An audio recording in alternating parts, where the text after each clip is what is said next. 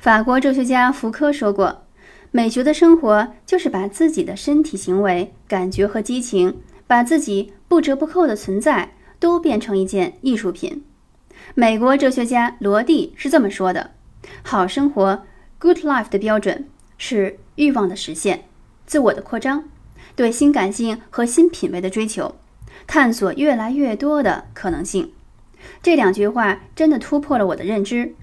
生活美学没那么高大上，只是把生活变成艺术品，把自己活成艺术品，是一项不小的工程呢。